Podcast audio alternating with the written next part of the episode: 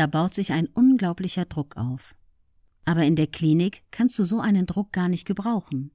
Du musst erstmal von allem aufgefangen werden und mit dir selbst klarkommen. Und das ist da hinderlich, ja. Julian Backhaus, wie bist du damit umgegangen? Mirja Dumont, ich habe mich nicht mehr gezeigt.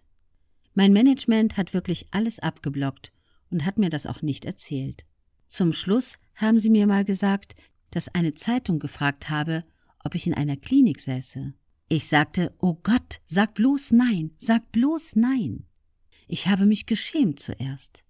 Als ich nach sechs Wochen entlassen wurde, ging es mir nicht hundertprozentig besser, aber ich habe diese psychologische Begleitung in Hamburg fast zwei Jahre lang zweimal die Woche weiterbekommen.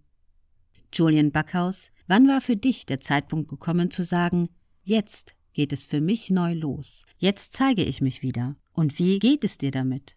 Mirja Dumont, der Zeitpunkt war in der Therapie. Da habe ich mir gesagt, nein, das lasse ich mir nicht mehr gefallen.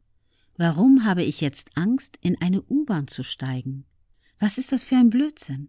Ich fahre immer U-Bahn und ich habe mir noch nie Gedanken darüber gemacht.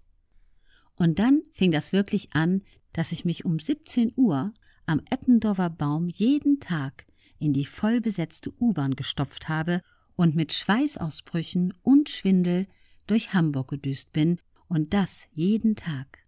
Danach habe ich schön unter der Dusche gesessen und relaxt. Meine Freundin hat immer gesagt, noch eine Sache, die echt schlimm ist, und dann machst du nur noch schöne Sachen heute. Und so kam es dann, dass auch mein Vater gesagt hat, ich fahre dich nicht mehr irgendwo hin.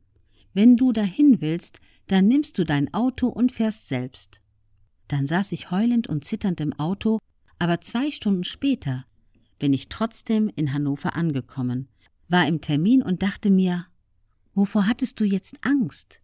Genau diese Konfrontation hat mir ganz toll geholfen.